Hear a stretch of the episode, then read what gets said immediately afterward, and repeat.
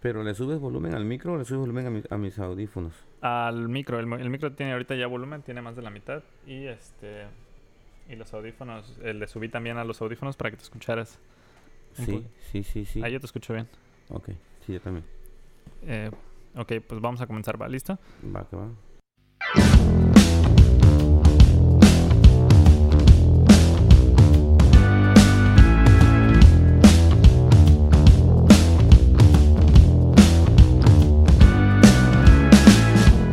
Tal gente? Bienvenidos a Indie, el podcast de música emergente, donde a través de este espacio estaremos compartiendo cada semana recomendaciones musicales y tendremos algunos invitados eh, del movimiento independiente. El día de hoy contamos con la presencia de un amigo y promotor de la cultura urbana eh, y los deportes urbanos en el sur de Chiapas. Eh, aquí tengo un gusto de presentar a Cruz. ¿Cómo estás, hermano?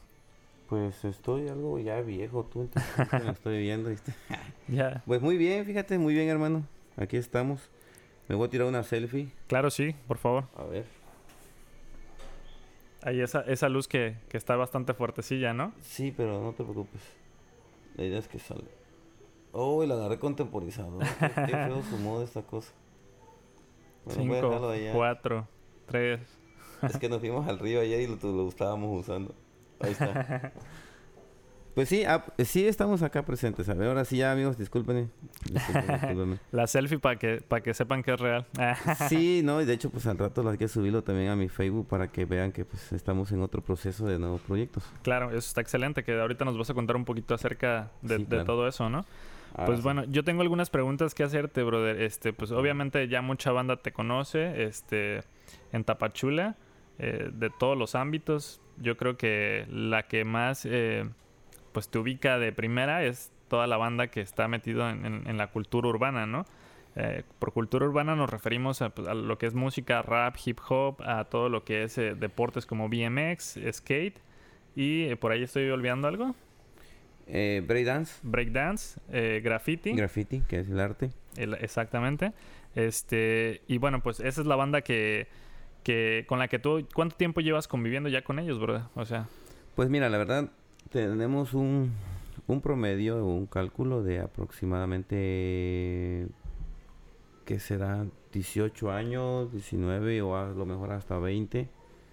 Es lo ya que- llevas buen rato en esto. Sí, pues eh, sí, este, contando desde que, desde que pues inició un día la idea en una cancha, la famosa cancha de los bomberos, en donde nos reuníamos todos los maras.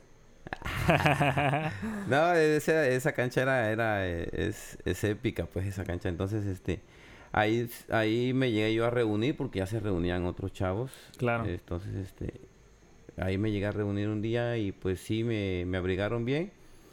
Pero pues ahora sí, ellos ignoraban esa parte que yo, pues, yo también de hecho la ignoraba porque pues en ese momento no sabía que iba a ser un líder, pues, en estas culturas. Pero ellos me incitaron a un día que, oye, ¿por qué no hacemos un parque?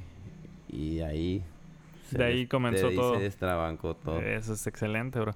Eh, tengo algunas preguntas como la primera, me gustaría que te describieras, o sea, para la gente que te, que te está ubicando por primera vez, ¿quién es Cruz Gómez y qué es lo que haces y cómo empezó este amor por la cultura urbana? Si nos puedes contar ahí en, en la historia. Ok, este me voy a escribir. Mido 1.67 promedio, peso como 84 kilos. No, este... Pasado de peso para la estatura. Uh, no, no, no, pasadísimo. De hecho, estoy en el índice de masa corporal este, de obesidad. Nah, ¿en serio? sí, Ya, ya. Según, según, pues, según la tabla. Según los nutriólogos. Sí, según la tabla, según Para ganar dinero nada más lo dicen. los ¿no? bariatras, ¿no? Este, no, pues, este, pues, ¿quién soy? Bueno, de entrada, pues, de entrada soy un licenciado, ¿no? En enfermería. No ejerzo mi carrera porque, pues, realmente tengo, pues, tengo dinero en el banco que, pues, realmente lo uso. ¿Qué va a hacer? del, del, ¿cómo se dice? De la herencia. De- uh, no, no toques ese tema, güey.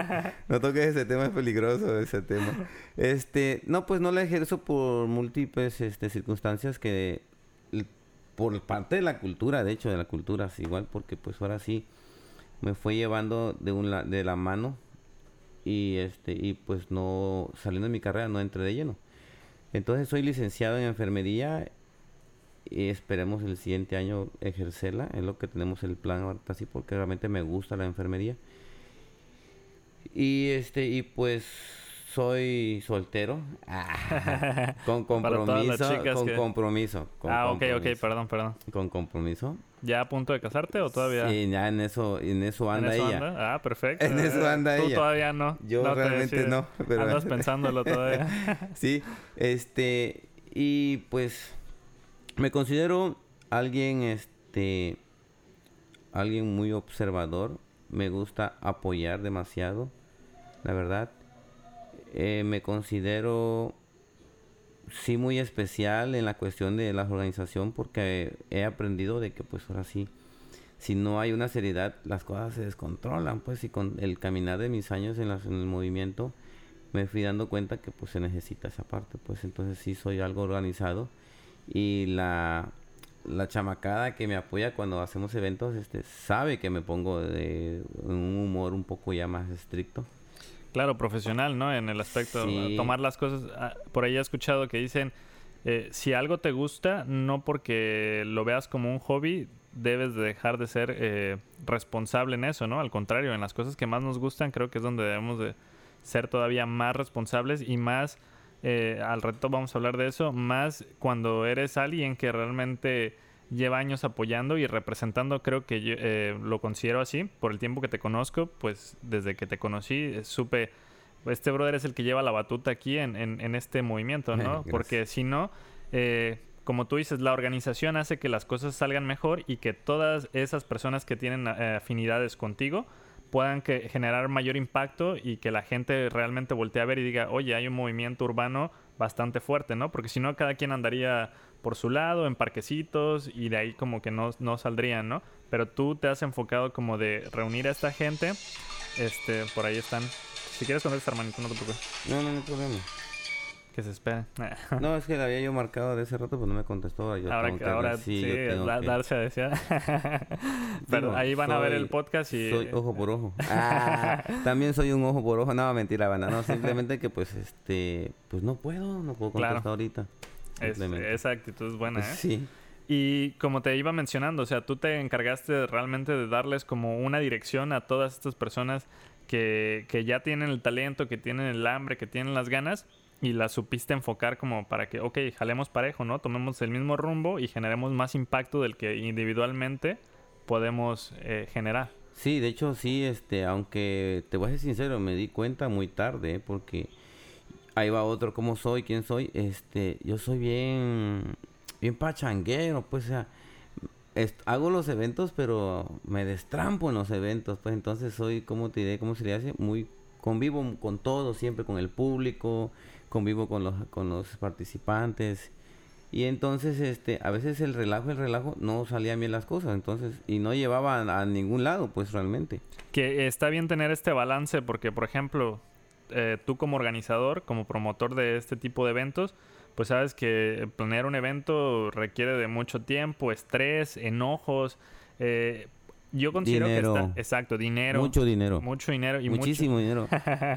y bastante tiempo, ¿no? O sea, porque realmente podrías estar utilizando ese tiempo en hacer otras cosas eh, que te pudieran beneficiar o no sé, inclusive para estar holgazaneándolo, pero tener ese tiempo, dedicárselo a un proyecto pues realmente requiere bastante eh, paciencia, mucha perseverancia y más que nada como tener bien, bien claras las cosas de lo que quieres hacer.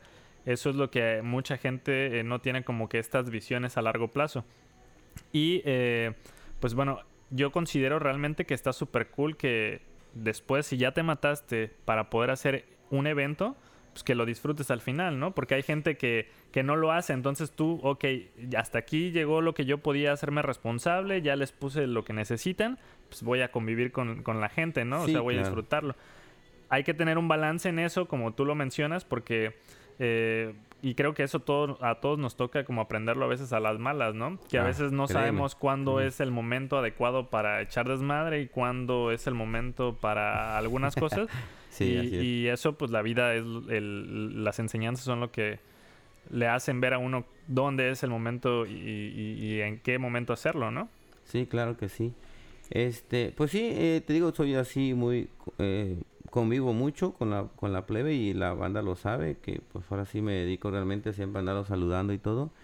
También soy, este, soy este muy muy perfeccionista, me gustan que las cosas salgan bien, aunque a veces no, no, me salen bien, pero siempre ando buscando que las cosas salgan bien. Claro. No, tampoco soy así, ay, una vez enfocado, que esto salga perfecto, no. Pero siempre me gusta hacer que las mejores cosas salgan bien. Por ejemplo, este, si voy a hacer un evento, busco que pues un buen flyer, ¿no?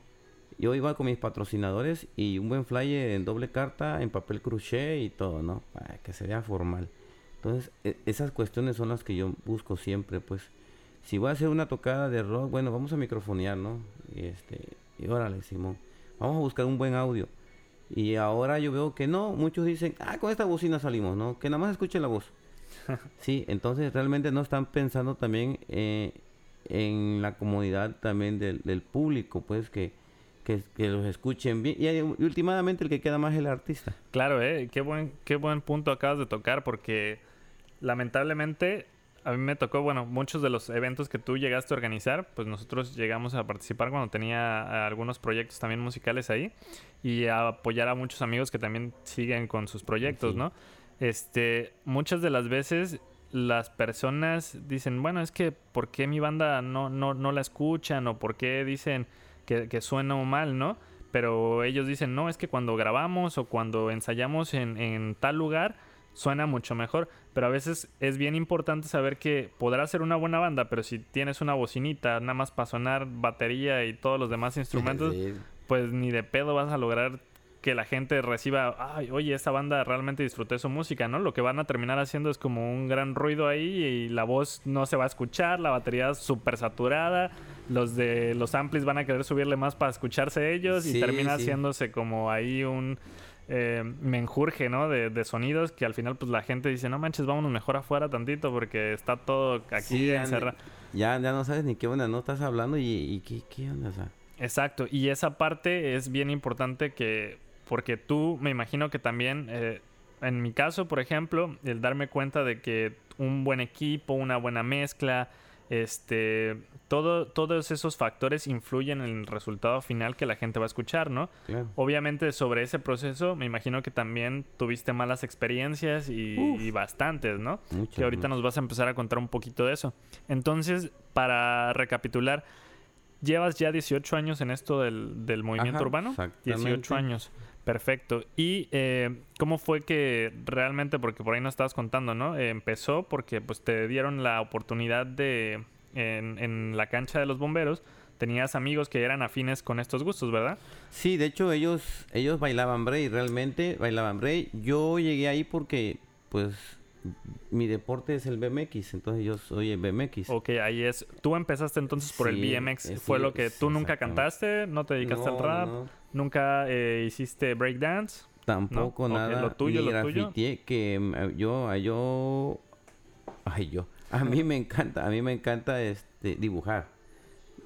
Sé dibujar a, a como le llaman a, mano libre, pero nunca me llamó la atención grafitear realmente, entonces ni pintar con eh, con este aerosoles ni nada de eso.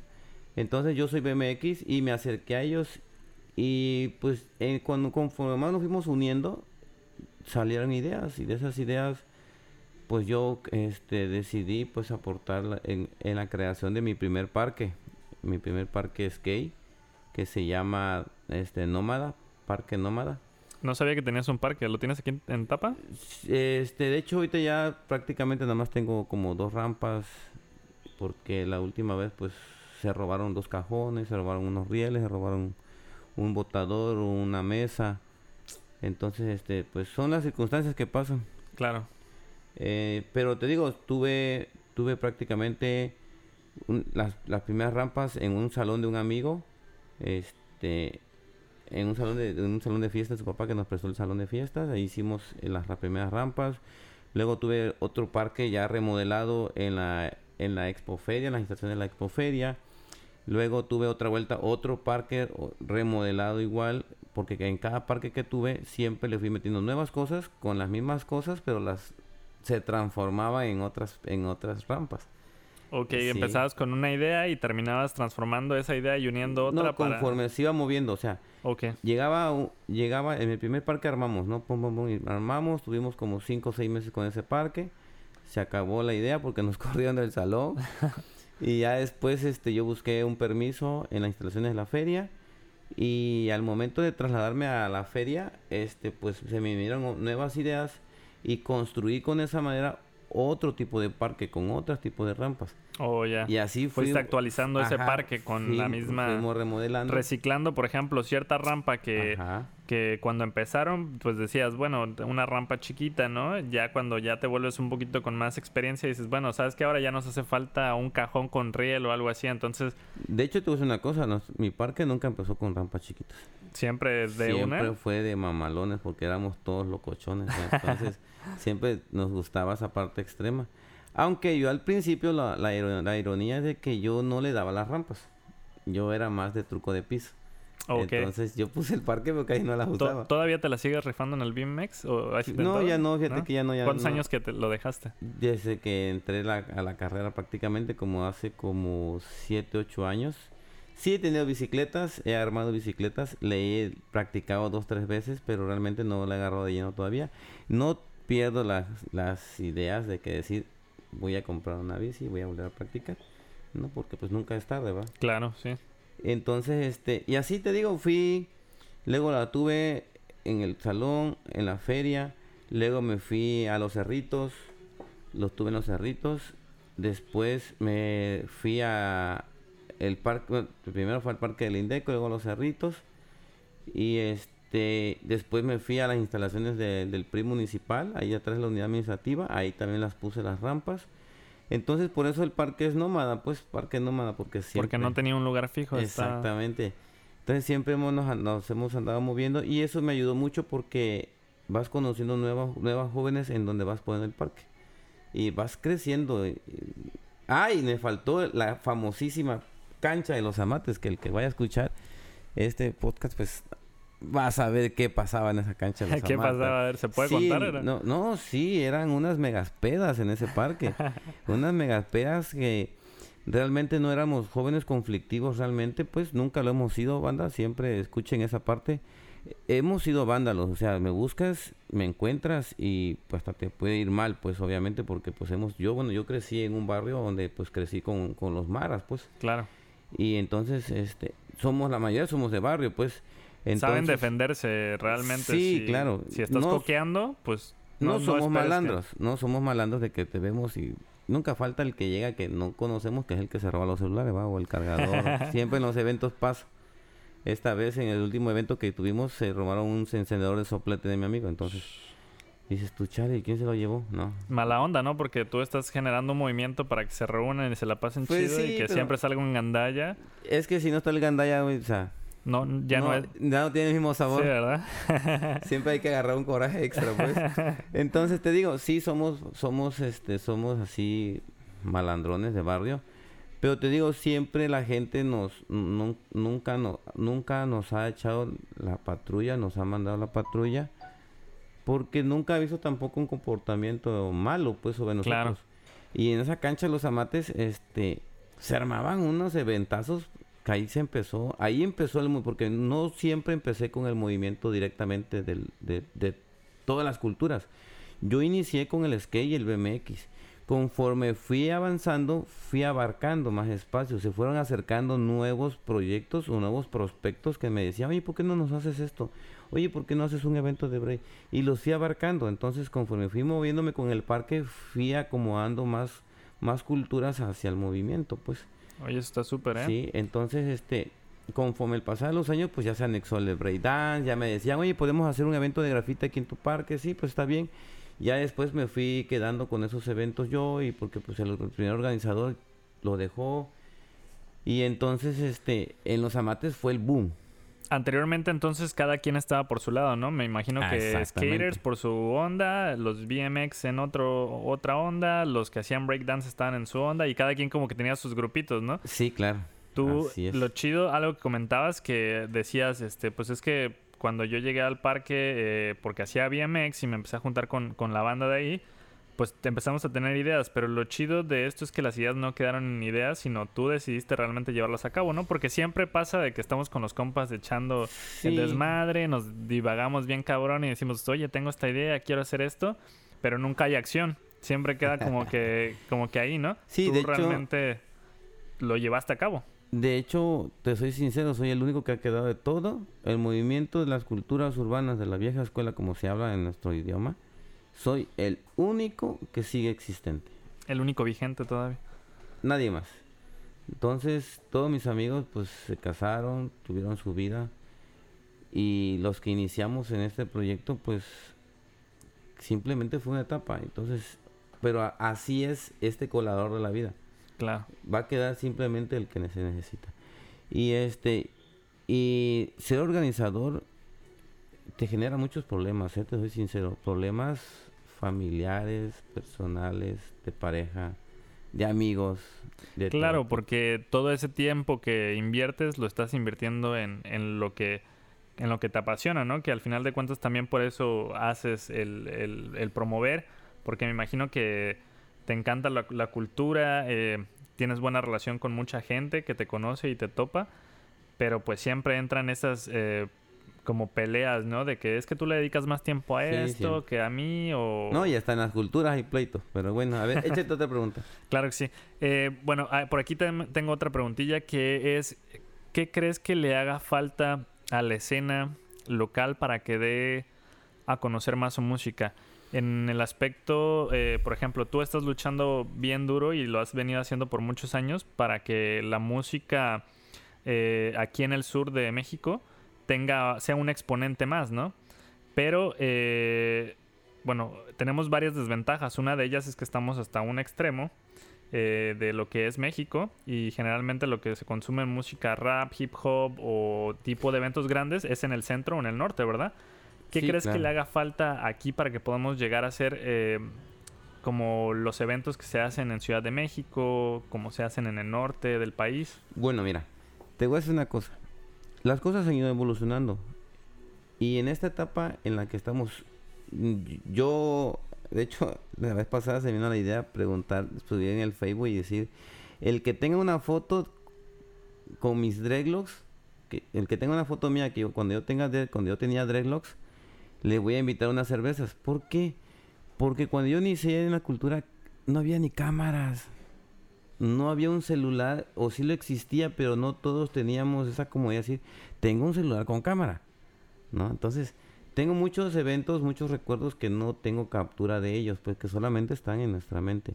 Y que el día de mañana cuando te sientas en, en una, cuando te sientes en tu mecedora o en tu hamaca a los 50, 60 años y le llevamos a vivir, solamente está aquí en tu mente. Pues esperemos no tener Jaime, porque si no ya valiste madre de todo modo. Pero te digo, no había eh, esa facilidad. ¿Qué quiere decir? Que ahora en día, pues no manches, yo traigo el iPhone 10, güey, entonces Ah, así la banda, oye, pinche La, la cultura deja, la cultura Sí, así la banda, y dice que no deja. No, ¿qué va a hacer? No, yo traigo mi pipirrín, güey. O sea, de ahí de la. De, el, el, iPhone es el que guardaste hace rato a empezar la, el podcast, ¿no? No, ese no es el iPhone. no, pero. E, esa, esa parte tienes mucha razón. A ti te tocó esa transición de cuando empezaste a apoyar ese movimiento. Te tocó la, como decía hace rato, ¿no? Empezamos a imprimir los flyers, ¿no? Ahora la onda ha cambiado, ¿no? Ahora ya, ya somos más ecológicos. Ya, ya lo compartimos por Face. Sí, ya, no, ya no matamos a los árboles. Pero para la leña y el asado, ¿no? ¿Crees que eso le ha beneficiado a, la escena local? Mira, ha beneficiado. Mira, no hay una no hay una gran diferencia. Te voy a decir una cosa. Yo desde, desde que tengo conocimiento que se empezó hablando en el tema del, rap, que estamos en el tema de la música, este, son dos cosas. Y todas las cosas son muy diferentes. El artista es una cosa. ¿Y el artista qué le está faltando? Pasión. Y se podría decir ese, ese esfuerzo, el esfuerzo, porque la pasión es una, se levanta y dice, yo tengo ganas de hacer una canción. Pero sí, tiene la pasión, tiene esa emoción, tiene toda esa adrenalina. pero no se sienta pues a escribir, se, se sienta a ver su Facebook. ¿no? Entonces la pasión la tiene, sí. Yo ay, yo, el deseo está, pero no está esas ganas, pues, eh, eh, ¿cómo se le puede Ese compromiso realmente, el ser responsable y decir, bueno, voy a dejar de tomar esto como un hobby. Y creo que eso es algo que pasa mucho. Sí. Porque los músicos a veces no se toman, eh, hablando de cualquier género, en serio su papel, ¿no? O sea, es como que está chido, no le ensayo nunca, solamente cuando hay eventos voy y ahí como que medio improviso. O sea, tienes tiempo para prepararte y no necesariamente dependes de, que se hagan eventos a veces o de que alguien llegue y te diga, oye, te voy a grabar gratis porque tú tienes talento, ¿no? Y, créeme que a veces ni grabándole gratis ponen esa dedicación. No, exactamente. Llegan a grabar y no se sabe ni su letra. El tener esa seriedad en ver las cosas profesionalmente. Y, ahora, el organizador es, es una pequeña plataforma. ¿Por qué? Porque el organizador te está poniendo la plataforma, te está poniendo el escenario, te está poniendo el audio, te está poniendo el espacio. El público. Sí. Entonces, tú vas a llegar a cantar y, y tú no pones el empeño, para empezar, de llegar a la hora. Aunque el órgano, y, y, me voy a, y me voy a pretextar, aunque, aunque digas tú a las 11 de la mañana y inicias a la 1 de la tarde, pero porque es, aparte por fallas técnicas, pero aparte no están todos los artistas, o no están todos los competidores, y dices tú, bueno, le voy a dar más tiempo, y le das más tiempo, y sí llegan, ah, pero llegan cuando ellos pueden, pues, o sea, no dice, me levanto a las 8 de la mañana porque tengo que estar a las 11 allá, ¿no? Entonces, la plataforma se está, pero digo, yo como organizador de eventos, yo como el que te está dando una plataforma, tampoco te voy a dar para un disco, ¿no? Tampoco te voy a pagar para que te editen tu música. ¿no? Entonces, yo te estoy generando ese público, como tú dices, te estoy generando ese público para que ahora tú, arriba del escenario, ganes a ese público. Claro. Pero si tú vienes a hacer una payasada, ¿no? O te subes borracho, o te subes bien marihuano, que ahorita hablando de la marihuana, pues ya no es un tema que, ay. Claro, no es un tema tabú ya, ¿no? Ay, ajá, ay, este chavo, ¿no? Entonces, o se suben bien, bien mafufos, digo, porque pues... Pasa, ¿no? Todo el mundo... Suele pasar. Uno de cada, uno de cada uno. Ah, uno de cada uno lo hace. Todos, ¿no? El 100 de 100. Sí, entonces, digo, o sea, si lo vas a hacer, pues contrólalo, pues, ¿no? Pero no, y, y nos ha pasado en eventos aquí que hemos traído artistas nacionales y que se han puesto una loquera en el escenario a pesar que vienen cobrando un billete grande, 10 mil, 5 mil, 7 mil pesos, vienen a hacer la payasada.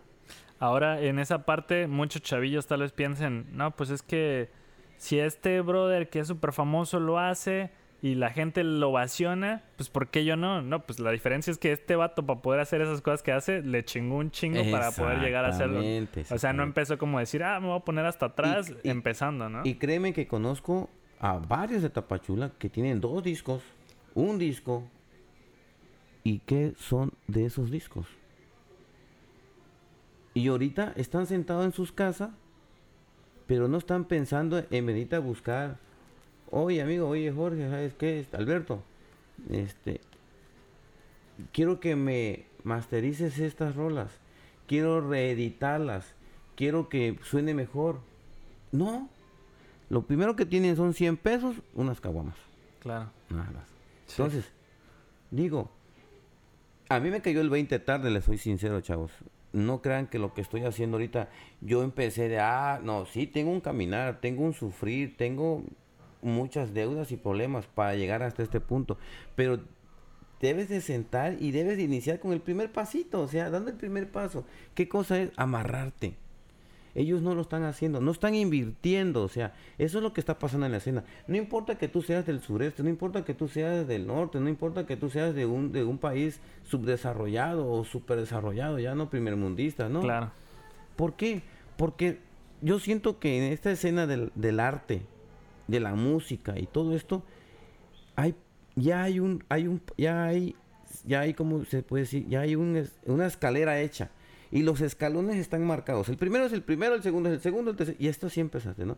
Empiezas primero aquí ensayando en tu casa, después te animas con un estudio casero, después con un estudio más chido. Pero es cuestión de que tienes que invertirle tiempo y dinero y y pasión. Claro, sí. ¿No? Mucho esfuerzo. Sí, porque hay dos clases de artistas, acuérdate. El que nace con el talento y el que busca el talento. Porque, porque le gusta también. Claro. Las dos cosas te gustan. Porque podrá, podré tocar muy bien la guitarra, pero no me gusta la música. Sí, de nada sirve, ¿no? Un, talento desperdiciado. Exactamente. Y hay gente que realmente le apasiona tanto que llega a ser muy bueno por mérito propio, porque le practicó horas de dedicación, no ir a fiestas, eh, estar estudiando. invertir en cursos, ¿no? De todo ese tipo. Entonces realmente la escena no ha crecido porque no ha querido. Como yo se lo dije a ellos. Yo soy el que yo soy el que les hago los eventos, pero yo no voy a ser el que los voy a decirle, oye, hay un evento en Tuxtla, vayan y participen y tengan ahí les va dos mil pesos, o sea.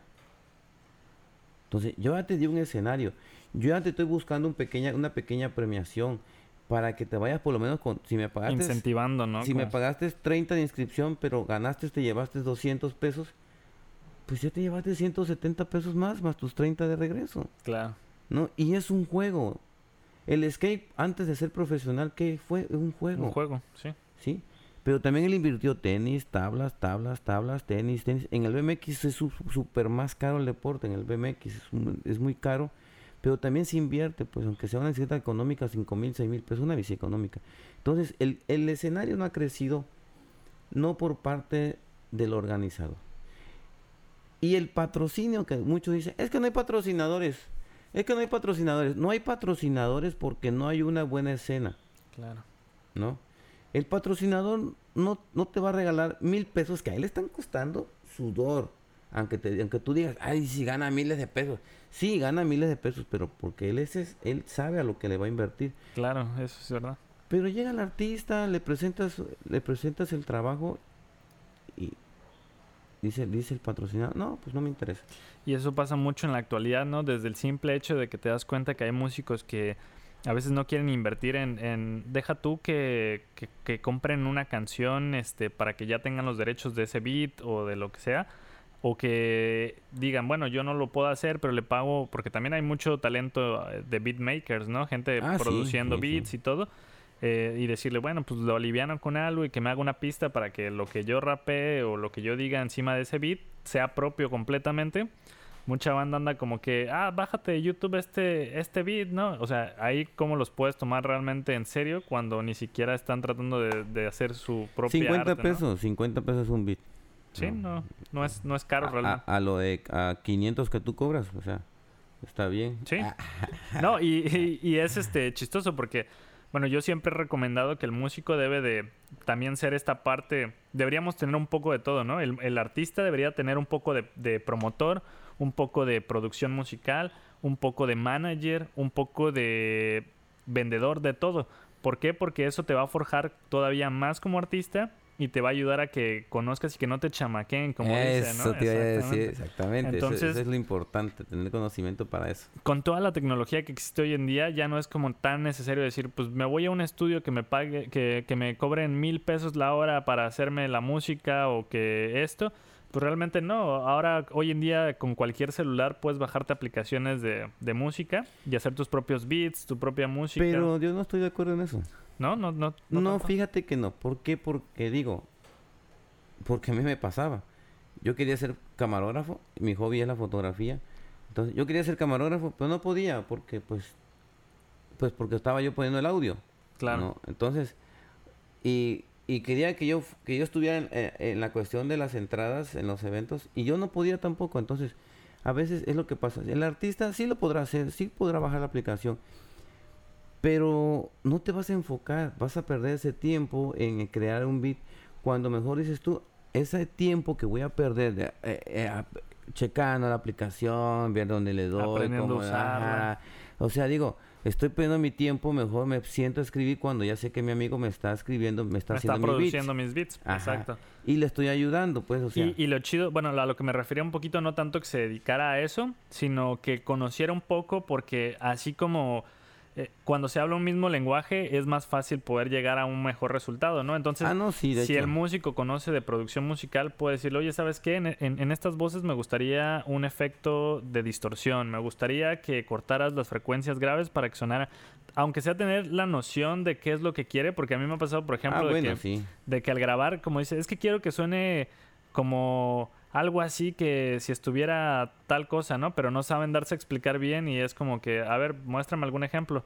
Pues ahorita no tengo un ejemplo, pero quiero que suene así como que grande la voz y, pero grande a qué te refieres, ¿no? Porque son terminaciones que a veces te dicen, bueno, o sea, más Sí, sí. volumen, este, quieres que tenga river, que tenga eco, delay, no sé. Entonces, eh, tal vez es cierto lo que tú dices, ¿no? O sea, en vez de invertir ese tiempo, pues aprendiendo a usar la aplicación y de dedicarse de lleno a hacer los beats, pero sí estaría chido que, por ejemplo, un ratito al menos te puedas armar un- una basecita súper rápida, un, una- un bombo y una tarola, y cuando llegues con tu amigo, el productor, decirle, oye, bro, mira, esta es, la- es una maquetita súper sencilla, ¿no? ¿no? No le moví mucho, le invertí 20 minutos, pero más o menos a este tiempo quiero la canción, porque ya estoy trabajando en una letra que va acorde con esto, ¿no? Sí, claro. Entonces los procesos se hacen mucho más rápidos, ¿no? El productor va a decir, ah, órale, va, tengo la idea inicial, yo le meto lo demás. Eh, ¿Tienes alguna melodía en la, en la voz? No, pues va a ser puro rap, ¿no? Ah, bueno, ok, entonces con cualquier melodía y ya puede empezar como él a producirle su, su canción y más a, a Doc al gusto del, del artista, ¿no? Sí, es- de hecho, de hecho, fíjate que sí. Pero en la cuestión del rap, mm, no va, por lo que yo he visto, yo no no soy músico Sí. así ni rapero, pero por lo que yo he visto, porque tengo a un amigo este que tiene en su estudio caserito y le da muy bien. Tengo otro amigo también productor y que también le da mucho mejor. Entonces, este, en el rap, fíjate que es, dame la beat y yo me acomodo. Entonces, ¿qué pasa? Yo siento que también, si eres un productor super cool y chingón y todo, le vas a saber hacer beat de todo tipo. Claro, Pero te voy a decir una cosa, no es lo mismo como que vayas el que se dedica al rap, que él sabe todo acerca del rap, todo lo que es, porque me imagino que así debe ser. Yo tenemos un amigo que es Joshua, que vive en Santo Domingo, él se dedica a hacer beats, saca muy buenos beats, no así que digamos, uff, ¿verdad? En mi opinión.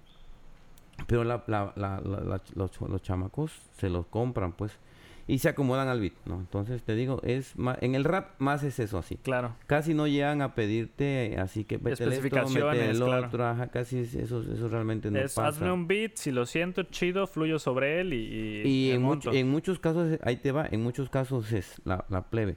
Los, los beatmakers, porque también Chiqui Flow, que canta, hace, es beatmaker. De hecho, él ya está invirtiendo en su equipo de beatmaker, computadora, interfaz y todo, y hasta un aparato especial para, la- para, la- para los beats y Claro, todo. para Sí. lanzar las, los sonidos. Exactamente. Entonces, el chavo este, este, hace un menú de 5 o 6 bits, los presenta y la plebe dice, véndeme este, véndeme este, véndeme este. Entonces, Oye, eso está chido, ¿eh? entonces ya es, es, así es el rap prácticamente. Es muy raro el que llega a decir, mira, ponle un ritmo así, muy primero". Entonces, si se meten a querer interactuar con el, con el, con hacer beats, es cuando ellos se pierden de su enfoque, porque ya después dicen, yo quiero ser productor. Claro. Y se meten a querer jugarle al productor. Y ahí pierden como más tiempo. A veces ni les gusta y terminan como fastidiándose, ¿no? Como Y al final del día, no hicieron ni una ni otra. y exactamente. Se hace ya ni rapean ni nada, ¿no? Entonces sí es complicado. Pero la escena, te digo, la escena ahorita en Tapachula está muy bien. Está creciendo bastante porque han habido muchitos, muchos eventos. Que es más freestyle lo que ha habido, pues. Pero personalmente los artistas están creciendo ahorita con música. Viene Barrio Adicto, viene Grande Replical, viene Base, viene Manny, viene Goofy, viene Chiqui Flow, este, ¿quién más puede venir? Viene este Yashiro, que tú sabes que yo tengo unas, unas presentaciones en vivo en Facebook. Claro, sí, muy buenas, por cierto, para que... este, entonces esa plataforma ahí están llegando los artistas, ellos ya ahora ellos me están llamando, "Oye, puedo estar en, en- en tu en vivo", entonces y como te digo, yo soy muy muy especial. Ahorita ya les dije su tarimita, pues, ¿no? Y ya les consiguieron sus luces aquí Claro, te, realmente le dedicas el, tiempo y el aprecio que sientes por el, el Exactamente. género, ¿no? y, y a ellos les gusta, pues, porque le preguntaba a uno de ellos, ¿lo quieres con la luz así blanca? No, así como el, como el, el otro, el, el pasado. Dice, entonces quieren las luces y todo. Entonces te digo, Este, vienen varios artistas con música ahora. Y eso que no hemos estado sacando o haciendo eventos de shows. Entonces, este, lo que le falta a Tapachula, no, sí son patrocinadores. Pero los patrocinadores tú has de saber que no es de que llegues, tocas la puerta, oiga, patrocíname con dos mil pesos. Uy, ¿y este qué? Sí. ¿No? La pura espera te quieren regalar 100 pesos. Claro, tienen que ver, generalmente el, empresario o el patrocinador trata de buscar un beneficio a la larga, ¿no? Sí, claro. Entonces, ¿qué me vas a dar tú si yo te doy esto? O Así es.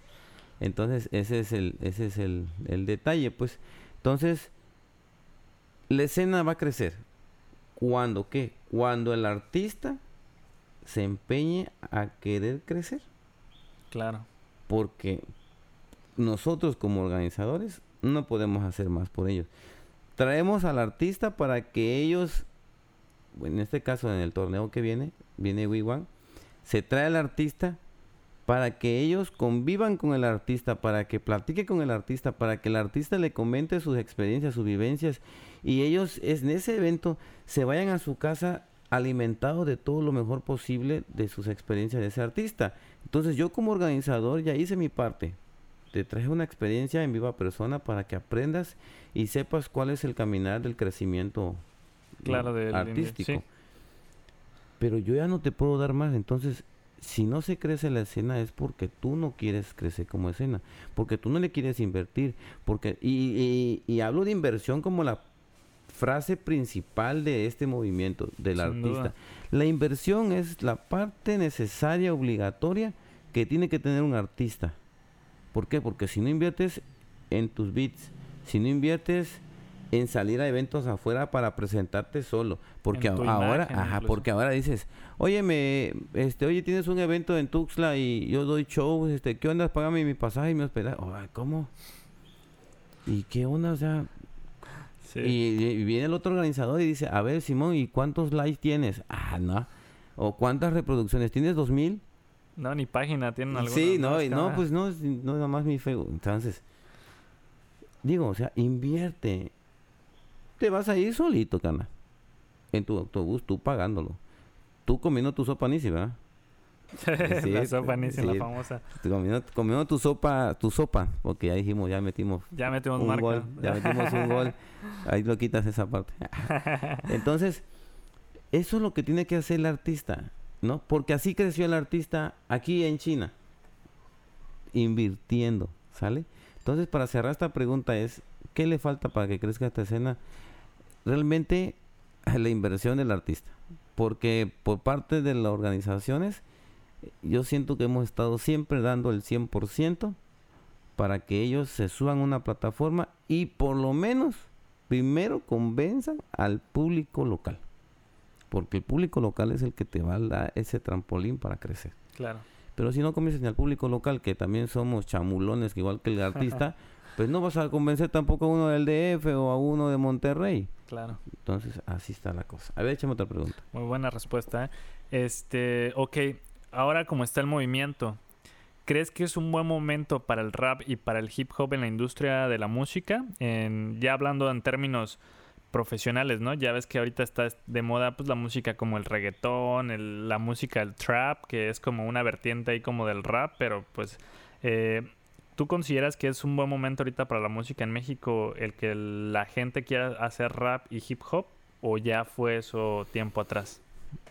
Pues yo siento que siempre va a haber evolución y van a haber nuevos géneros que como hablábamos hace rato, simplemente se ha transformado, ¿no? Siempre se ha reciclado ciertas cosas. Y, viene algo bien raro, pues, el, el rap con, con banda ahora, pues, que ahorita está... el corrido tumbado, ¿no? No, no, no, ese no, ese, ese, no, ese, esa, esa parte, esa es una mamada que sacó ese vato, ¿no? O, o, los vatos, vaya, para no generalizar, porque tampoco dije nombre. Sí, claro, no. Los vatos, pues, que sacan ese tipo de música, el rap tumbado, no. No, no, no, me refiero a que, por ejemplo, ahorita hasta muchos critican a este artista, pero realmente ha crecido bastante. Secan ya sacó ahora con, con banda, pues. Entonces, este... El momento yo siento que siempre ha sido para todos nadie se levanta diciendo, oye, bueno, ahorita no va a ser mi momento y en el 2050 yo siento que sí. ¿no? Y ahorita me voy a dedicar a trabajar. No. Pero siempre ha estado así. Yo siento que el momento siempre va a estar. Pero va de la mano otra vuelta, como te digo. A lo cuánto tú le vas a invertir. Que tú generes que ese momento suceda, ¿no? Exactamente. O sea, acuérdate que el mundo simplemente está girando y él no puede hacer nada por ti. Simplemente te da el aire, te da las cosas. Pero pues el crecimiento va a ser tuyo independientemente. Si tú no vas a tocar 50 puertas y de las 50 puertas a lo mejor te abre una puerta, pues de esa puerta te tienes que guindar porque pues ahí está. Y entonces, ¿cuándo va a ser tu momento? Pues cuando llegues a la, a la 50 puerta y esa te abra. Y esa sea la buena. Ahí está tu momento. Entonces pudo haber sido en el 2018, pudo haber sido en el 2019, pudo haber sido en el 2014 o puede ser este año o el siguiente que inicia. ¿no? Entonces yo siento que la música es una industria que siempre... Ahí está la Voz México, ahí está la Voz Kids, ahí está la, la otra de la otra empresa. Sí, claro. Este, ellos no preguntan si es el momento y es la música. Y creo que tiene ellos el rating. Está al tope, ¿no? Y la gente ahí está prendida viendo, viendo la tele. Entonces, así como la gente está prendida viendo la tele, así también puedes meterte a buscar tu canal y buscar tu música. Sí. ¿No? Entonces, es lo mismo, simplemente que es el esfuerzo que tú le pongas. Excelente. Eh, la siguiente pregunta, hermano, sería, quiero que nos cuentes alguna buena y mala experiencia que te haya sucedido como promotor de eventos. Así la que digas, no manches, la peor vez, la más culera que me pasó algo malo fue esta ocasión y la mejor experiencia que hayas tenido al pues dedicarte a la promoción de, de la cultura urbana. Fíjate que sí tengo una buena, bien buena y una bien mala. Mira, la muy buena fue cuando organicé en conjunto con el Ayuntamiento Municipal de Tapachula, eh, con la Secretaría de Participación Ciudadana, hicimos unas caravanas de culturas, de unas caravanas de rock. Entonces, con Conaculta. Conaculta, porque aparte es Coneculta. Sí.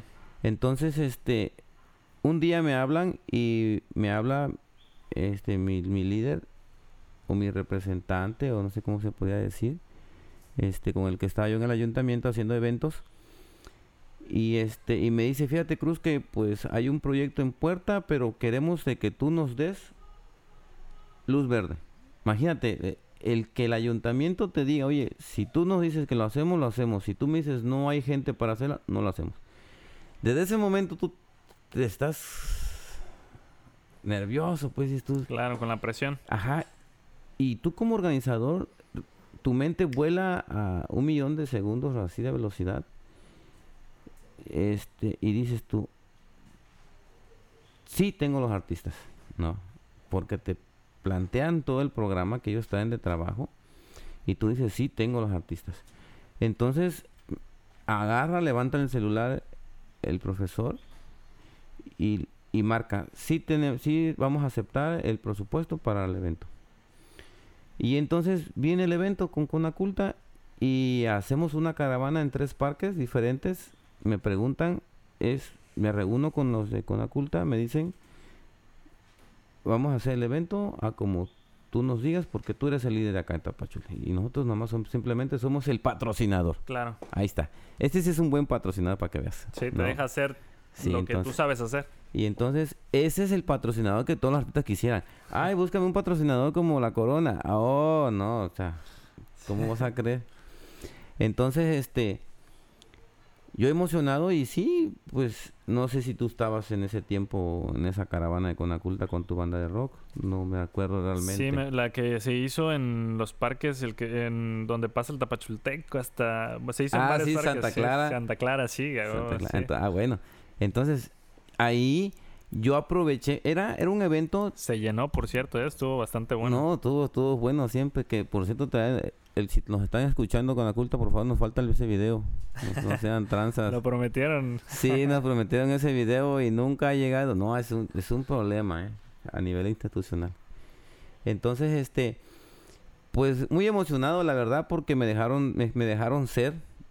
No me pusieron restricciones, este, me dejaron ser hubo, ellos querían una plataforma llena de flores, que porque que porque este pues estábamos aquí en Chiapas y Tapachula, ajá, y querían que pues en cada la temática. Sí, la temática, no el adorno de flores y yo le dije, "No.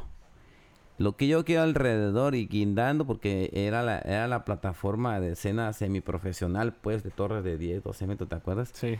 Entonces le dije, "No, lo que yo quiero es mis grafitis a los lados." Y ellos como que no agarraban la onda y, se quedaron graffiti, graffiti. Y, ah, sí, dice, la cultura que, que en las paredes, en las calles, sí, porque son con la culta, pero a veces desconocen. Les falta esa parte como Desconocen tanto, pues. Entonces, a lo mejor no lo conocen como grafiti, lo conocen como vandalismo, no pone, ¿no? Así, ¿no? Porque ahora es así resulta. Entonces, les presento algunos trabajos de mis amigos y, y, fascinados, pues, dicen, ¿qué necesitamos para eso? No, pues necesitamos tantas hojas de Siembra Playa y son tantos miles de pesos, ¿no? Y, y necesitamos las cajas para mis grafiteros. Y órale, entonces, ese evento estuvo muy padre, la verdad. Este, fueron tres eventos en tres parques diferentes, que fueron en dos parques bien malandros. La Indeco Cebadía, saludos a los del Indeco Cebadía. Santa Clara. Sí, cómo no. Saludos a los malandros de Santa Clara también. Ahí al lado de la escuela de ingenieros, ¿no? Sí, ahí exactamente. Buenísimo. Entonces, este, y luego pues el Bicentenario, que no sé si te acuerdas que se armó una madriza ah, en con, con los policías. En esa no, no me acuerdo si, si estuve, no me acuerdo si nos fuimos por algún detalle, este, pero no, a ver, cuenta esa, esa de los policías, ¿qué onda? No, no, eh, fue el, eh, fue el gran cierre, pues en el Bicentenario, nos llovió, y pero todo la gente llegó, pero pues ya te la sabes que nosotros no, no, no falta pues el que pues que anda ahí las latas escondidas, ¿no? Claro, ¿no? Las latas escondidas entre las latas porque eran los grafiteros, malditos grafiteros. Borrachos. Y los cacharon los polis. Sí, no, y desde allá arriba. Y pues tú sabes que aquí los policías de Tapachula, este, siempre andan buscando la manera cómo sacarte el varo, pues. y empezó el relajo y luego unas, unas, una amiguita de Bray Dance que es Nieblita este, pues se armó la bronca aquí, los guamazos y terminaron allá detenidos en los separos de la policía municipal. No, no, no te llevaron a ti. no, no, yo pues ahora sí, ahora sí banda, sinceramente, y los que me escuchan o me vayan a escuchar y me conocen, ustedes saben que yo siempre tengo inmunidad en esas eh, cuestiones. es la ventaja de ser la parte organizadora, la verdad.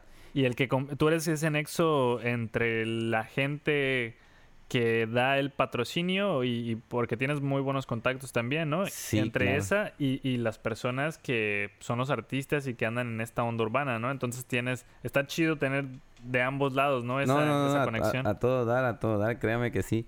Yo podré estar tirando madrazos y, y me puedo hacer el niño blanco y, y, ellos, y nada más con que uno de esos líderes, ya sabes, políticos, quede viendo al policía y yo, ya, ¿no? Pero pues es bonito, pues, pero digo, no crea, van a que, ah, ya es organizador, ya tiene inmunidad. No, papá. Son 18 años, entonces eso te lo ganas, pues. Claro. Te lo ganas. Y sabiéndose comportar también, no crean que... No echando desmadre todo el tiempo. Sí, sí, sí, no, pues no, no.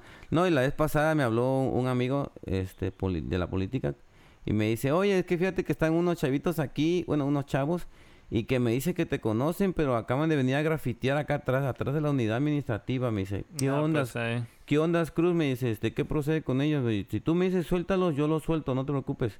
Y le dije, Nel, llévatelos, güey. Deja que se los lleven.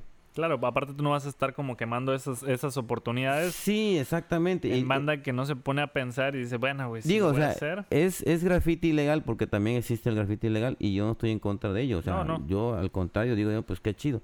Entonces me, yo dije, fácil, es grafiti ilegal, ese es el precio.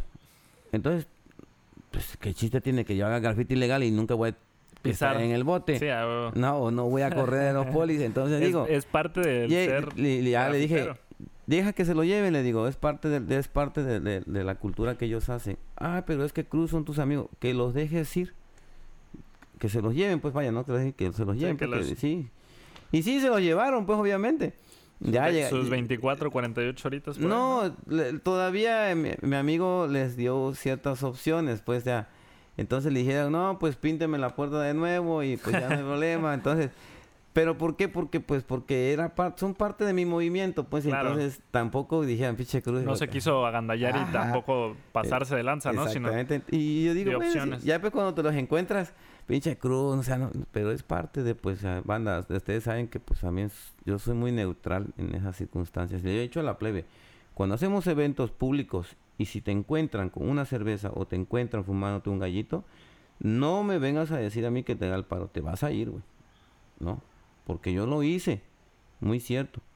Pero, digo, también andaba a las perras, pues. Sí, claro, el, que se pongan pilas y van a andar haciendo... Sí, entonces cosas que no y, están y se, han y se han llevado a la banda, no creas que no, y, nos hemos salido corriendo, pues. Por ahí yo, yo tengo una experiencia que pasó en otros eventos en el Salón del PRI que hace muchos años, este, recuerdo que se había ido, de por sí no había como mucha luz en el, Salón del PRI. Ajá. Y recuerdo que ese día, no sé cómo estuvo la bronca, pero llegaron unos vatos como de la Mara a ah, pelearse con otros vatos de adentro, cabrón. Cuando hubieron lluvia de botellas, Cuando hubo lluvia... Sí, cabrón. Y haz de cuenta que en ese tiempo, este, pues yo estaba bien, este, tomado ya, güey.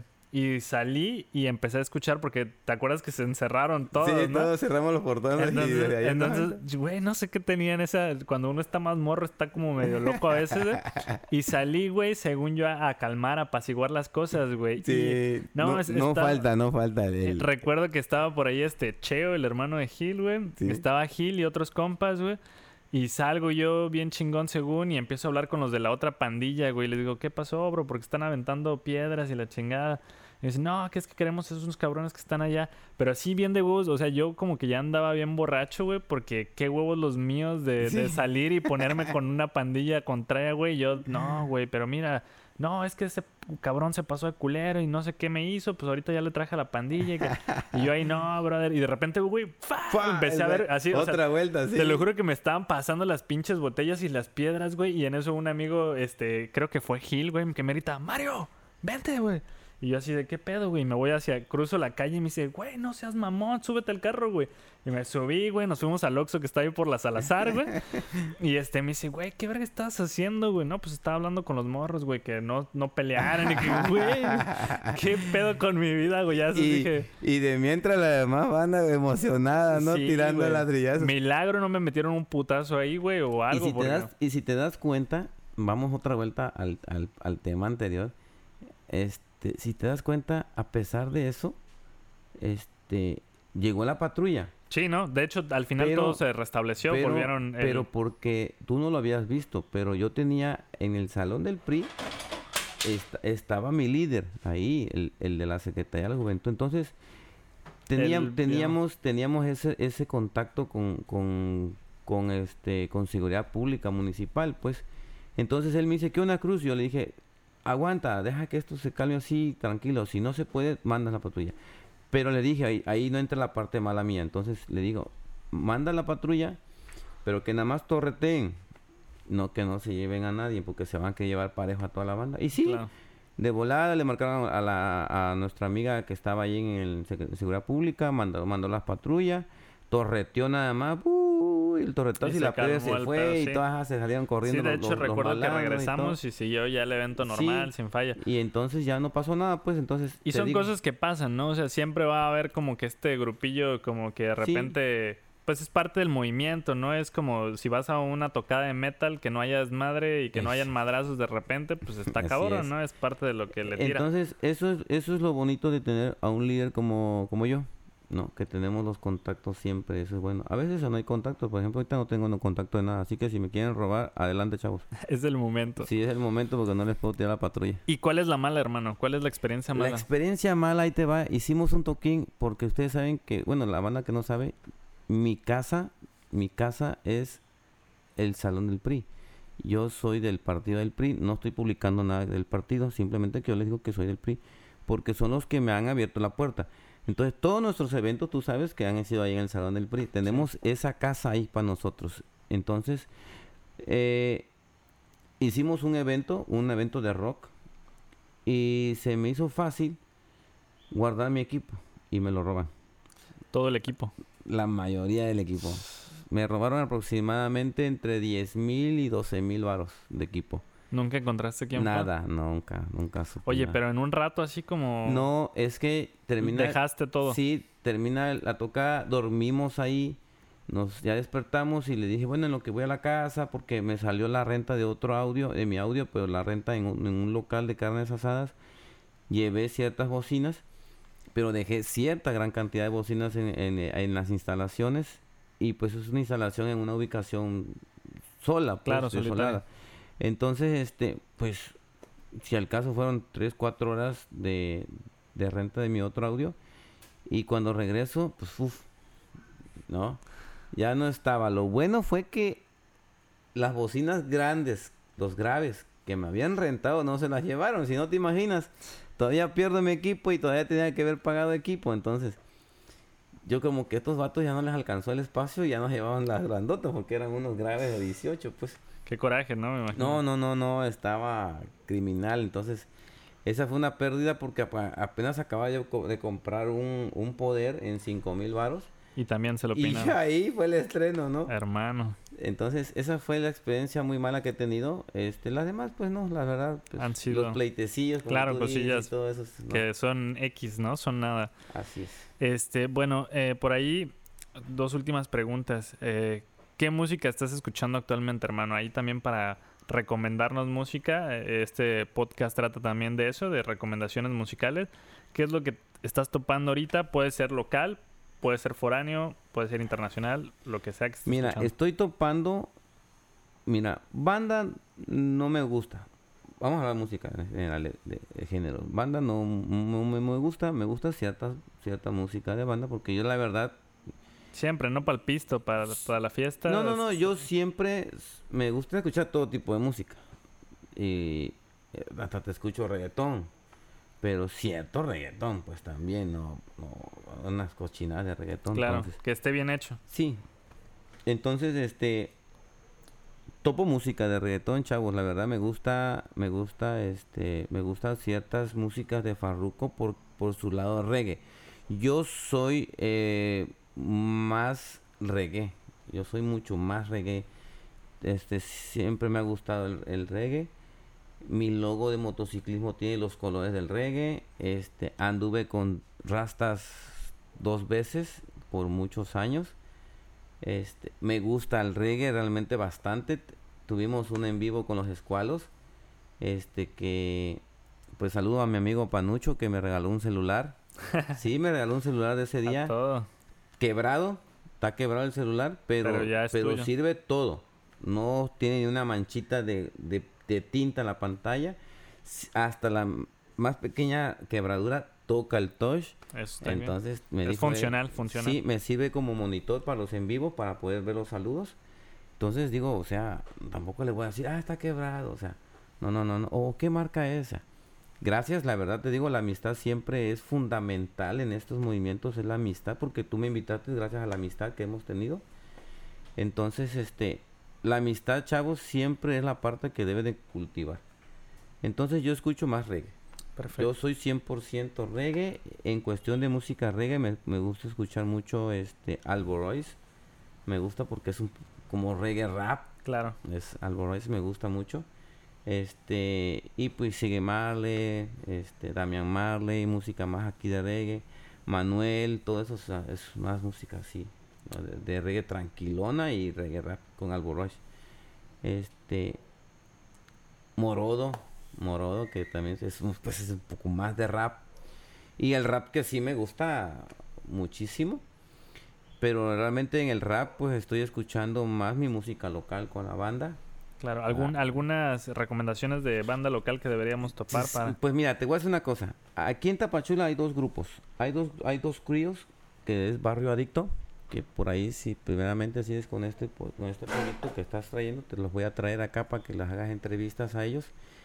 Hay dos grupos, Barrio Adicto y Engrane Raptical. Engrane Raptical es, es, es el rap de la calle, pues es gente que más underground. Sí, es de lo que ha vivido. O sea, la banda sí está media chifleta ese grupo, pues. ¿no? Entonces, con decirte que viven en Lomas, pues. Entonces, este, también tumbadotes y toda la cosa. Y de hecho, uno de ellos es hasta militar. Y, este... Este, perdón. Sí, gracias. Y este, ellos son más underground, ¿no? Entonces, muy buena música, de hecho, y se traen una tiradera acá, tú sabes, como siempre, pues, y eso debe de... La- yo, no, yo no estoy en contra de eso, porque se tiran entre ellos, pero pues es parte de, ¿no? De que yo soy mejor, tú eres mejor. Claro, sí. Y hay un pique y cada quien está sacando música, música, música y a ver quién es el que se da mejor. Entonces escucho en Grane, en Grane Radical, el que queda toparlos, es, así se, se escribe, en Grane Radical. La, este, Voy a estar dejando, de hecho, los, los Sí, ahí lo el nombre para que me los pongas y la gente lo pueda ver y los ajá, pueda seguir. exacto. sí, pues, el- el- de hecho ellos tienen mucha más música que Barrio Adicto. Barrio Adicto es la segunda, la- el segundo crío que existe en Tapachula, como grupo, como crío, Barrio Adicto. Y este Barrio Adicto es igual, es underground, pero es un underground más, más light, más livianón, pero algo más como de conciencia, como Claro. que lo que está pasando pues con ellos. Entonces, ahí entre ellos, pues, en Grande Radical hay un militar como cantante. Y en el en- y en Barrio Adicto hay un enfermero. Entonces, sí, ¿te das cuenta? ¿Te das cuenta? Entonces, son las controversias muy padres de esto. Por eso yo digo que Tapachula no crece porque los artistas no quieren crecer, porque la música está, el talento está, o sea, el apoyo está. Entonces, vamos a crecer desafortunadamente por nuestros propios méritos, pero pues ahora sí nos va a costar un poquito más. Pero vamos a crecer si ellos quieren, pues.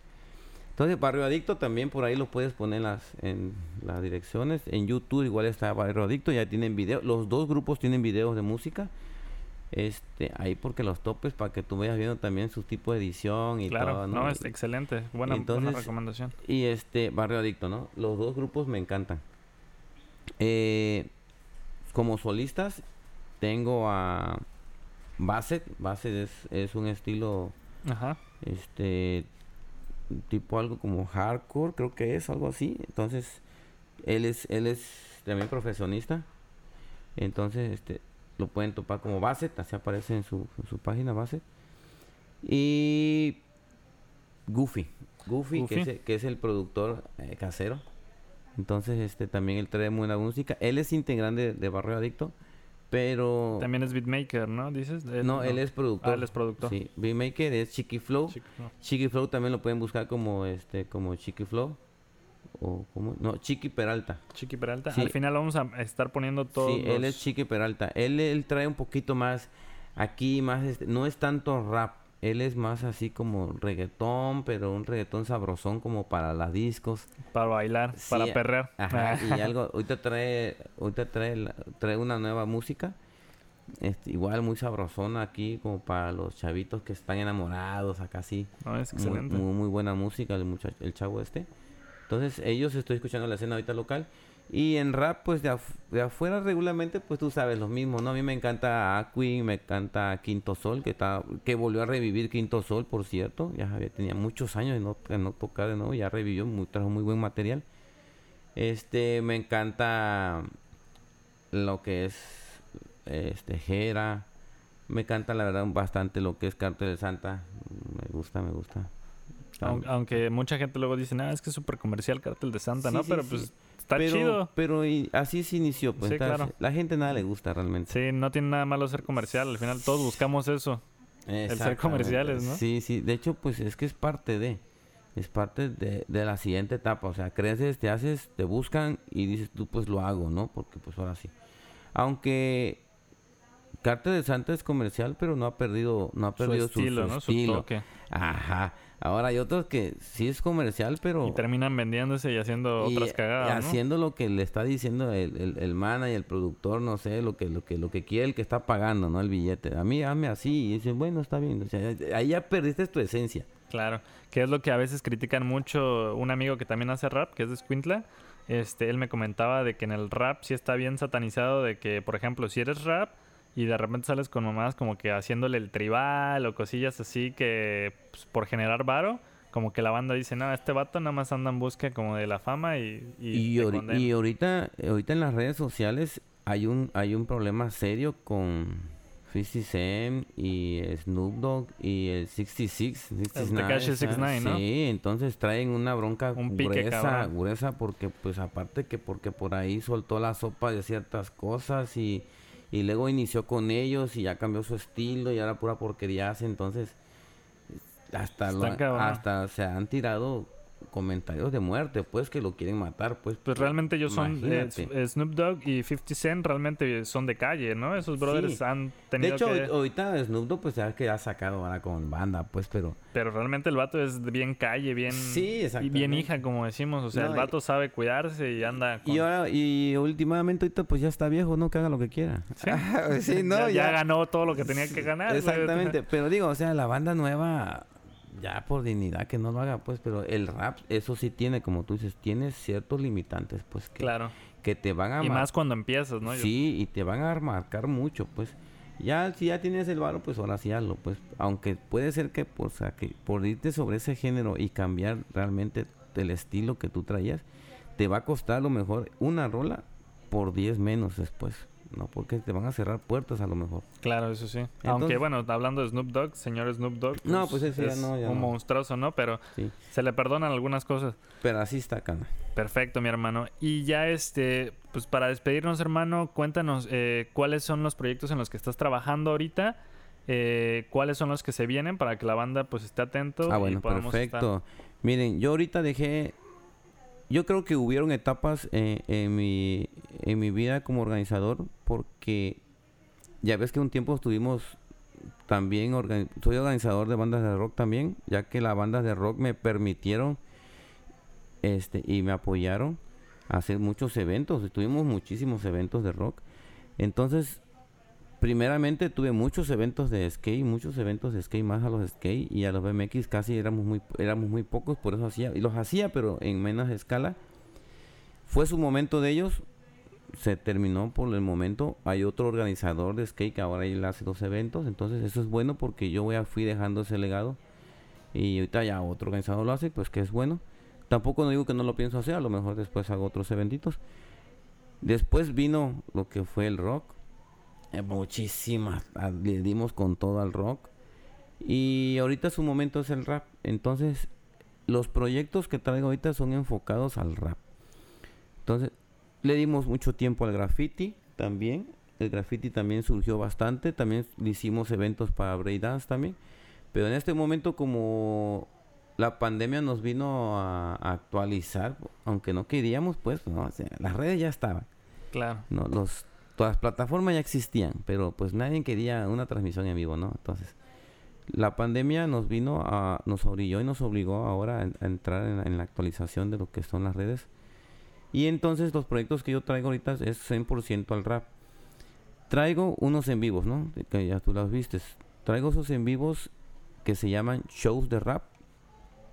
Esos shows de rap es, la idea es presentar a la escena local, ¿no?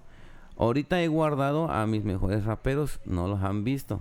¿Por qué? Porque traigo la segunda etapa de los shows de rap.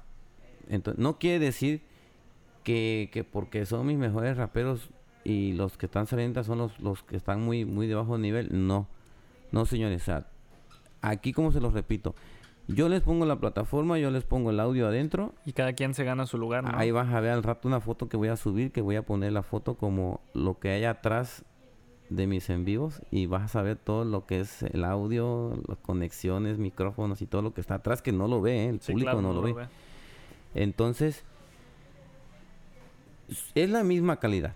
Que el artista llegue, como te decía, a, se- a subirse y la cague, ese es su peor. Claro. Entonces, no hay buenos ni mejores. Yo Tú hablaba... estás dando la oportunidad Sí, y ya el artista es el Entonces, que se desenvuelve, ¿no? Lo que yo digo es de que tú por ser principiante tienes que aprender como yo. Yo sé, yo sé cuál es mi estatus en ciertas, en ciertas organizaciones. Pues o sea, claro. yo no puedo decir sé que yo soy secretario de la juventud cuando ni siquiera he sido un partidista. Vaya, ¿no? Sí. Vaya el ejemplo. Entonces ellos saben de que pues son los principiantes, te doy la misma plataforma que le voy a dar a los que ya tienen dos, tres, cinco años atrás o diez. Pero sí se respeta esta jerarquía, como en el box, ¿no? La, la batalla estelar, pues es la última, ¿no? O sea, no, nunca vas a ver peleando al Canelo en Entonces- las primeras. Sí, exactamente, ¿no? Ya después la Pepe, ¿no? Entonces, eso es lo que traigo. Show de rap, los que están ahorita en, en mi, en mi habitación, que hago, hago los en vivos en mi cuarto, son la escena interna.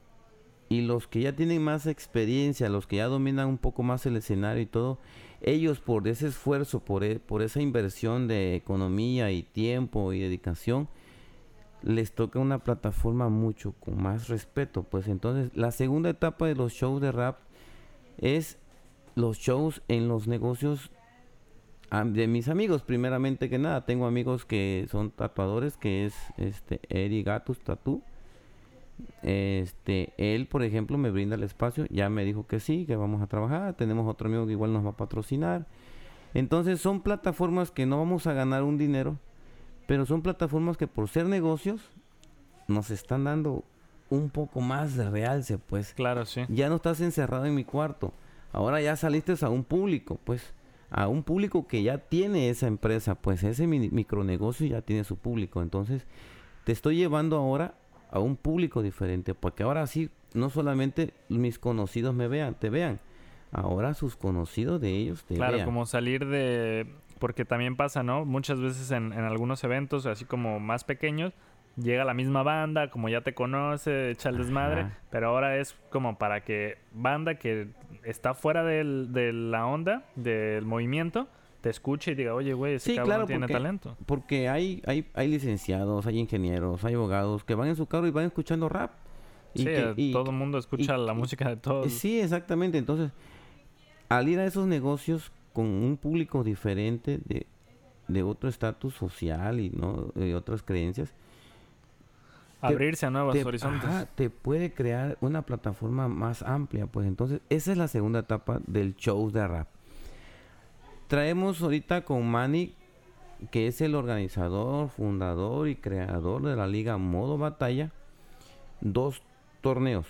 El torneo que es para la gran final de cinco, cinco fechas aquí en Tapachula y subsedes en todo el estado el que quiera comprar sus sedes, para venir a para competir para un premio general el, después de la quinta fecha, sería la sexta, en la que va a venir un invitado nacional que es Big One, de creo que es de la FMS o de la BDM, no sé muy bien porque ahí sí, ahí sí van, no, no muy me ubico, pero creo que es de la FMS. Es campeón y todo eso perteneciente a esa liga. Entonces es para que esos chavos convivan con ese artista, pues entonces este es el primer torneo. Un torneo entre Tocho Morocho para clasificar y sacar unos a los más a los sembrados y darse la gran final donde va a haber un, billete en efectivo y va a haber convivencia con el artista, pues, ¿no? el segundo torneo de esa misma liga de modo batalla es donde ya hay 10 sembrados, donde ya no entra nadie más, donde están los 10 mejores, se podría decir, de Tapachula. Y se van a estar batallando entre ellos para al terminar las fechas de esas batallas, de esos 10, salga un ganador. Ese ganador puede llevar efectivo, puede llevar... Ahorita, por ejemplo, el ganador del, del evento pasado de la liga, de ese torneo de esos 10, se va a ir con los gastos pagados a, creo que es a um, Chiapa de Corso, a un evento que va a haber allá. Entonces el organizador, que es Manny, Jorge, Jorge Alberto, este, se va con los gastos pagados. Entonces, a manera de premiación, pues se va con ellos, ¿no? Entonces, este, esos son los dos torneos por parte de Modo Batalla, que es el otro proyecto en el que estoy yo anexado. Y este, y el tercer proyecto es conmigo y mis en vivos, pero ahora ya no ya no va a ser shows de rap. Ahora son se llama Rescatando, ¿no? Rescatando al, al porque no tengo muy bien el, nombre, pero sí sé que es sí sé, que es rescatando al, al participante, ponle, ¿no? O rescatando a dar una oportunidad al participante. ¿Qué quiere decir? Que al segundo, al tercero y al cuarto lugar de las batallas que van a haber para el primer torneo de modo batalla, que es donde va a venir Big One, yo voy a rescatar al segundo, al tercero y al cuarto. Y los voy a hacer batallar ahora en mí en vivo para un lugar en... Para un lugar al final de todos que voy a ir rescatando, voy a ir sembrando uno, uno, uno, uno, uno. Claro. para bueno eso, ¿eh? Sí, para cuando sea la final, yo ya hablé con el organizador, que mi participante va a entrar a batallar ahí. Entonces yo, yo le voy a dar la oportunidad de que entre a otra vuelta a batallar. Está, está bueno, eso, eso va a estar buenísimo. Entonces, este, la verdad, la plataforma fundamental del artista que trae música es el freestyle. ¿Por qué? Porque haces un evento de freestyle y toda la gente está viéndolo. Y dice 250 personas viéndolo. Porque les gusta el morbo, les gustan las groserías, les gustan las herramientas, sí. Sí, sí, aparte está súper chido cómo una persona puede manipular no, yo ni lenguaje eso. para... No, sí, es complicado. Entonces, la gente más le gusta eso. Y si está la gente prendida ahí, le das un descansito y metes a un exponente de, show, la música, esos 200 personas que están por el morbo del, del freestyle, automáticamente se queda viendo al artista. Claro. Entonces, muy buena estrategia. La plataforma fundamental es ir freestyle, aunque del 100% yo creo que el 20% es el que va a salir a poder ganar un dinero como al asesino, como no sé, este artistas ya de renombre, ¿no? Ajá, que son artistas que ya van por un lugar de un buen dinero realmente el freestyle va a estar es muy competitivo, es muy sangrado. No hay mucho no hay mucho crecimiento como tal que tú digas, "Ah, va a salir aquí un campeón para la BDM." No, realmente no va a pasar. En este año no creo. Puede, puede. En este año no puede. Sorprender, ¿no? Porque México. Para eso son las batallas ahorita. Exacto. Y México se destaca mucho en tener varios campeones o bicampeones en, batallas de rap, de, de, freestyle, ¿no? Pero volvemos a recordar, chavos. Volvemos a recordar si ustedes no practican en la cuestión del freestyle, no van a poder, aunque así sueñen ustedes de que quiero ser campeón de la BDM allá en México, o sea, si ustedes no practican, si ustedes no ponen su empeño, si no ponen dinero para buscar esos eventos a nivel estatal en los que están rifando un espacio a nivel nacional, entonces nunca van a poder llegar a tener ese sueño que tanto sueñan ustedes. Entonces, banda, que les quede claro, el organizador es una cosa y el artista es otra cosa. Pero si tú estás bien de acuerdo conmigo, es que el artista es el que trae más la responsabilidad, no tanto el, el organizador. ¿Sí? Porque últimamente el organizador se queda pobre, te hace el evento y se queda triste porque no ve que creció nadie. Claro. ¿no? Y eso te lo digo yo después de 18 años. Entonces, no he visto crecer a nadie todavía. Y al final el patrocinador puede decir en su momento, ¿sabes qué? Hasta aquí yo ya le di todo lo que pude darle y los que no aprovecharon esa oportunidad, pues, Sí, claro, yo he apoyado a mucha banda hasta económicamente y, y ahí están los discos guardados en su casa, pues. Pero sí, hermano, entonces son esos proyectos, show de rap, rescatando a, uno de los participantes, eh, los shows, la, la segunda etapa de shows de rap en los negocios, ya eh, shows externos, y este, ¿y cuál otros dijimos? Eran eso. Ah, y las ligas. Las ligas. Y las ligas, las dos ligas de, de modo batalla. Y ahorita que un muchacho, el uno de un integrante de Barrio Adicto, me está hablando que quiere hacer unas batallas, pero de pandilla. ¿no? Entonces ah, también va a estar va bueno. A estar bueno eso. Porque ya tiene apalabrado con personas del estado de Chiapas. Excelente, hermano. Ahí están los proyectos. Creo que este año la pandemia nos, nos, nos, nos frenó bastante. Sí, nos fue muy mal. Pero creo que al final de, esto vamos a cerrar con un buen sabor de boca y por ahí voy a tener unos eventos. Este, estamos organizando una tocada de ska con los escualos, igual a puertas cerradas, pero con público limitado. Excelente. ¿No? Entonces, no así, ah, va a llegar la banda 50, no.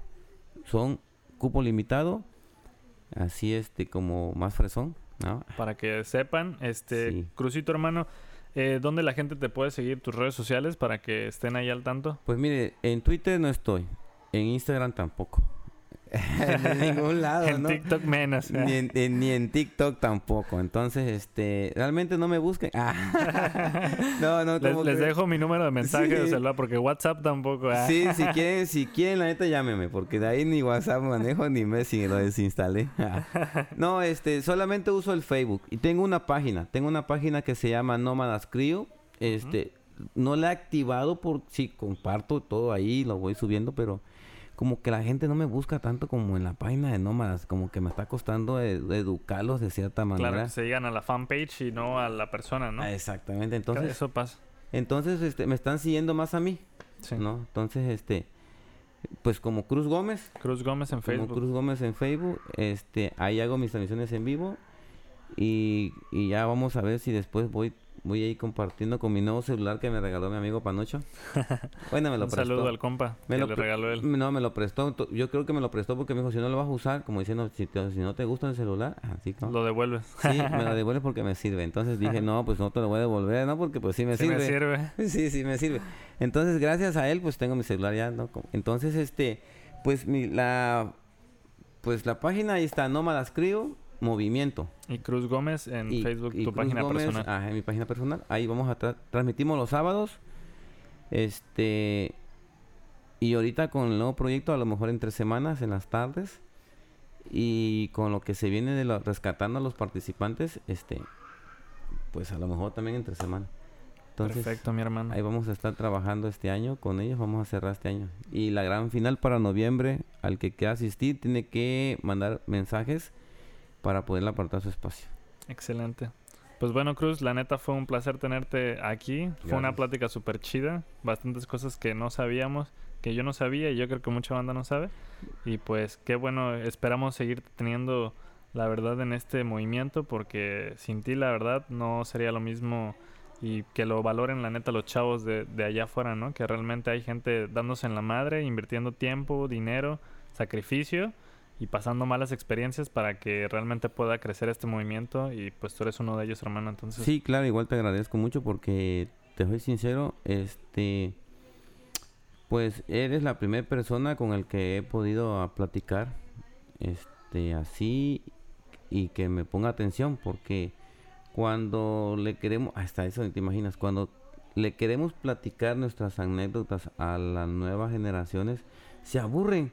Ah, ya va a empezar con sus choros. Ah, ya va a empezar con sus aventuras. Y por eso no aprenden. claro, Y por eso les va a costar mucho más avanzar, porque no están aprendiendo de las personas que nos, de los, de las que personas que ya han recorrido. errores. claro, que ya han recorrido. Y entonces, pues, este, te agradezco igual.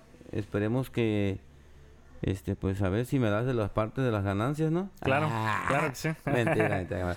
No, Pues ya pues, está, camarada, gracias hermanito. igual. Este, te agradezco mucho y pues ahí compartes, ahí, ahí compartes para que yo lo tenga también. Claro que sí. No tengo este las plataformas. Realmente todavía sigo siendo un dinosaurio, banda. Este, pero prometo que el siguiente año, si todo marcha bien, voy a tener hasta TikTok.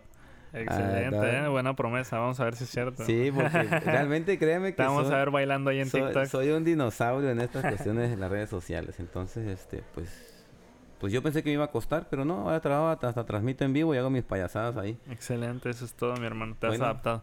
Pues bueno, banda, Gracias. muchas gracias a todos los que nos van a eh, estar escuchando. Eh, pues ya saben, ¿no? Ahí están las redes sociales de Cruz y síganos también en Indie Podcast, donde vamos a estar teniendo más banda que viene y todo es apoyando a la música emergente. Muchas gracias y nos estamos viendo hasta el próximo capítulo.